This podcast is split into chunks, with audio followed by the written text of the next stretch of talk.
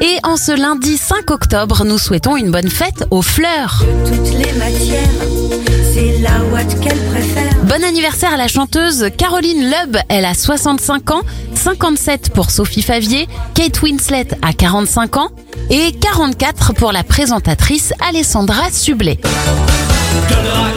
Goldorak est diffusé pour la première fois au Japon en 1975, le même jour que la sortie en manga de Au pays de Candy.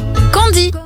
Le film Forrest Gump sort au cinéma en 1994 et le cofondateur d'Apple, Steve Jobs, disparaît en 2011.